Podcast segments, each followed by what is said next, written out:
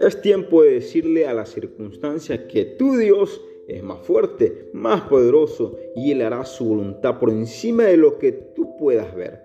Hey, hola queridos amigos, hoy Dios tiene un mensaje especialmente para ti.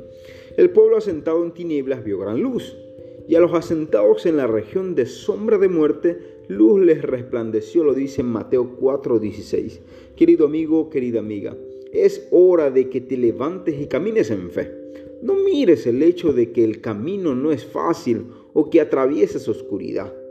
Querido amigo, es precisamente la perseverancia que demuestras en esos tiempos la que te abrirá las puertas para salir de allí.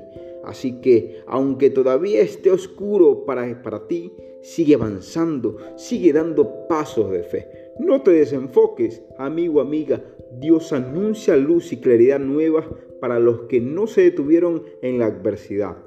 Así que Dios te bendiga en este maravilloso día. Bendiciones.